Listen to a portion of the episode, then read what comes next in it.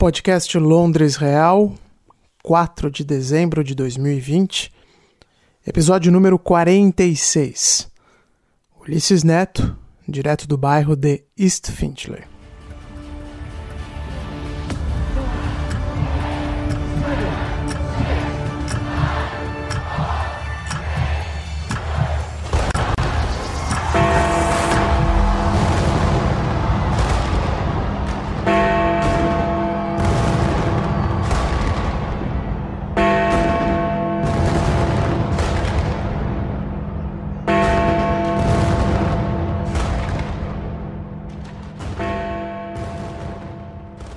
Todos os anos, milhares de pessoas se reúnem na margem norte do rio Tamisa para acompanhar a queima de fogos do Réveillon. Você certamente já viu as imagens do show pirotécnico ao redor da London Eye, a roda gigante que se tornou o ícone da capital britânica. É engraçado como algo que causou tanta controvérsia acabou se tornando parte indiscutível da paisagem londrina. A London Eye foi projetada para celebrar a virada do milênio e a ideia original era de que ela fosse apenas temporária. Em cinco anos, a roda gigante deveria ser desmontada. Mas acabou que ela se tornou a atração mais popular da Inglaterra. E com isso ela está lá até hoje, 20 anos depois, cumprindo seu papel de cartão postal da cidade e palco anual das celebrações da virada do ano. A queima de fogos na London Eye se tornou tão popular que desde 2014 a festa nas ruas de Westminster deixou de ser aberta. A prefeitura passou a vender ingressos que são limitados a 100 mil pessoas. Fazia sentido, na verdade, porque a aglomeração era muito grande. As pessoas chegavam à região bem cedo para garantir um lugar. As estações de metrô da região ficavam congestionadas de passageiros. E antes que algo mais problemático acontecesse, os governantes decidiram agir. Eu mesmo nunca tive paciência para encarar a festa. Muito porque eu gosto de passar a virada do ano no Brasil, é verdade, onde as festas são bem mais animadas. Para mim, não tem lugar melhor no mundo para se estar no dia 31 de dezembro. Mas também porque é onde está a maior parte dos meus amigos e familiares, é claro. Então é uma opinião enviesada, sem dúvida alguma. Só me arrisquei uma vez no Réveillon de rua daqui. Já nem me lembro mais o ano, mas fiquei ali em Primrose Hill. É uma espécie de um morrinho em um parque muito charmoso da cidade, em que é possível ver de longe a queima de fogos em Westminster. E mesmo assim, foi um programa de gosto muito duvidoso, preciso confessar. Lembrem-se que nessa época do ano normalmente está fazendo muito frio e chovendo. Logo, aquela foi uma experiência única em todos os sentidos. Acontece que 2020 não foi um ano normal. Londres não teve eleições para a prefeitura, como previsto. Londres não teve carnaval em Notting Hill. Londres não teve o tradicional torneio de Wimbledon. Londres não vai ter queima de fogos na London Eye. 2020 já começou de maneira complicada, né, para ser honesto. O último ano da década não seria fácil de qualquer maneira para os britânicos por conta do Brexit. Quem acompanha esse podcast desde o início vai se lembrar do episódio número 1. A estreia deste programa coincidiu com a data do divórcio europeu, em 31 de janeiro de 2020. Foi uma noite histórica na Parliament Square, a poucos metros de distância da London Eye.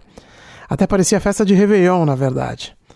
Os apoiadores do Brexit se aglomeraram para acompanhar o momento em que os relógios marcaram 23 horas, meia-noite, na Europa Central.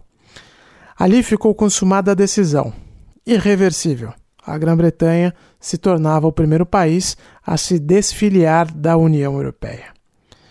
Eram tantas incertezas naquela ocasião que ninguém sabia ao certo qual seria o resultado daquilo tudo. Hoje, passados 11 meses da festa em Westminster, faltando poucas semanas para o fim do período de transição, adivinhe só. Ninguém sabe ao certo qual será o resultado daquilo tudo. Mesmo sendo um repórter com alguma experiência na profissão e que aprendeu nos plantões da vida que o inesperado está sempre a um segundo de acontecer, imaginei naquele momento que o ano seria focado nas discussões sobre como materializar o Brexit. Porque se a decisão era irreversível e o apoio popular era indiscutível para a separação, o normal seria que o gabinete conservador passasse os meses a seguir focado em tirar um melhor proveito da situação toda. Claramente não seguiu o conselho de Oscar Wilde, que certa vez disse o seguinte: esperar o inesperado mostra um intelecto totalmente moderno. Porque àquela altura, a China já estava sendo atingida por um vírus desconhecido que viraria de cabeça para baixo os nossos cotidianos. Duas semanas depois daquela festa toda do Brexit na Praça do Parlamento, o mundo seria apresentado oficialmente ao SARS-CoV-2. Me parece relevante fazer uma retrospectiva do que aconteceu de lá para cá, porque a verdade é que ainda estamos vivendo o momento mais difícil do planeta em bastante tempo. Provavelmente o pior momento da humanidade desde a Segunda Guerra Mundial. Posso dizer que vivi muito em 2020, ao passo que também não vivi praticamente nada em 2020. Foi quase um ano dentro de casa, evitando as pessoas na rua, pensando em como fugir de uma ameaça invisível. Foi em meio a toda essa loucura que estamos enfrentando, no entanto, que pude sentir na pele o que a rainha Elizabeth II representa para a Grã-Bretanha. É muito complicado para nós que nunca vivemos a monarquia no nosso país, nem temos família real de verdade, felizmente, desde que a República foi proclamada. Então é muito difícil entender a função dela na prática, o que a família real representa. Sem dúvida alguma, é algo muito peculiar aos países que ainda cultivam essa tradição.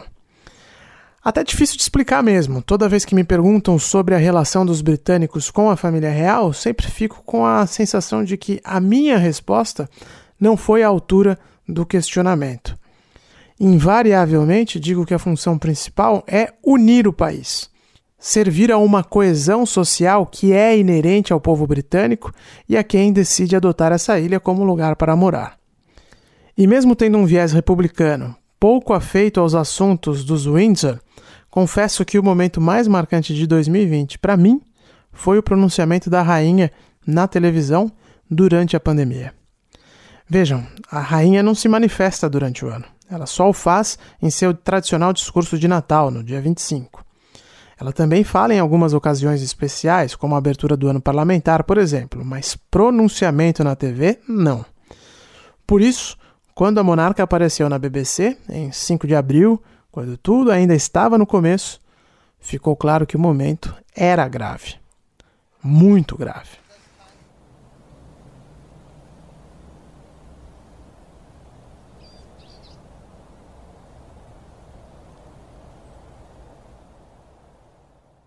I'm speaking to you at what I know is an increasingly challenging time. A time of disruption in the life of our country a disruption that has brought grief to some, financial difficulties to many, and enormous changes to the daily lives of us all. I want to thank everyone on the NHS frontline, as well as care workers and those carrying out essential roles, who selflessly continue their day to day duties outside the home in support of us all. Logo no início do discurso, a Rainha Elizabeth II agradeceu os esforços dos profissionais de saúde da rede pública. Eu fiz um episódio falando sobre isso, como o NHS, o SUS britânico, se tornou uma espécie de religião na Inglaterra, um país que está cada vez mais ateu. Esse episódio foi ao ar no dia 20 de março.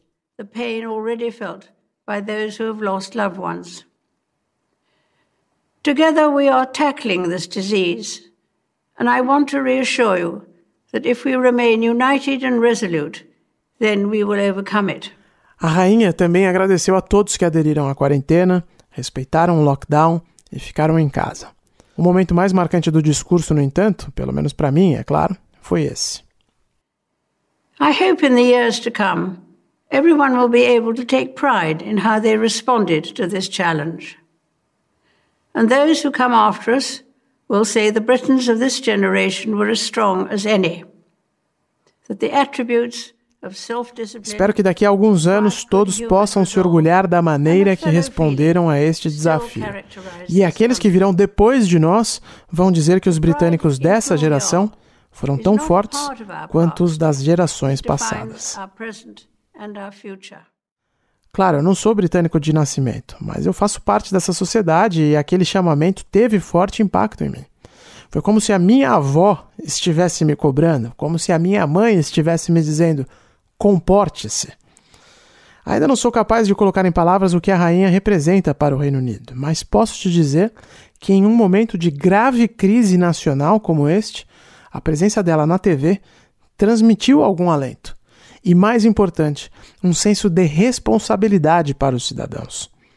Comparar um discurso escrito com tanto cuidado nas palavras, proferido com um tom maternal para milhões de pessoas, ao que eu vi e ouvi pela televisão no meu país de origem, chega a ser constrangedor.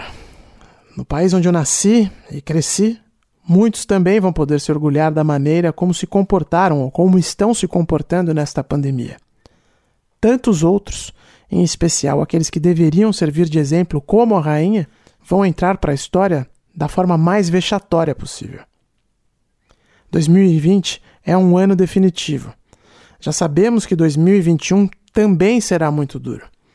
E repetindo Oscar Wilde, é melhor esperarmos o inesperado. Mas termino essa edição com mais um trecho daquela fala marcante da Rainha Elizabeth II. We will succeed, and that success will belong to every one of us. We should take comfort that while we may have more still to endure, better days will return. We will be with our friends again. We will be with our families again. We will meet again. Precisamos encontrar conforto no fato de que, embora ainda tenhamos momentos difíceis pela frente, dias melhores vão voltar.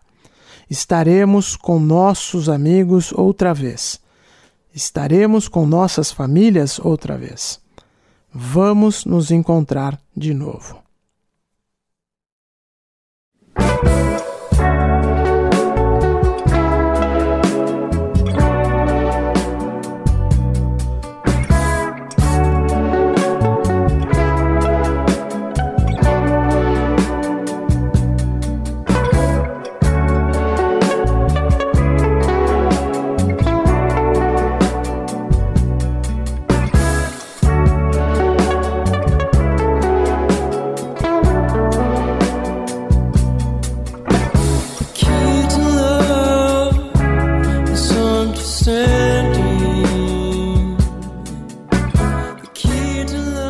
Londres Real é um podcast semanal da Jovem Pan e assim terminamos essa primeira temporada. Foram 46 episódios marcados sobretudo pela pandemia, mas que serviram para trazer um pouco da minha perspectiva sobre esse lugar fascinante e controverso chamado Reino Unido da Grã-Bretanha e Irlanda do Norte. Agora eu saio de férias, mas logo menos vamos nos encontrar de novo, como bem disse a rainha. Desejo a todos muita saúde neste momento difícil que enfrentamos e, sobretudo, coragem para enfrentar com grandeza os desafios do ano novo. Até 2021.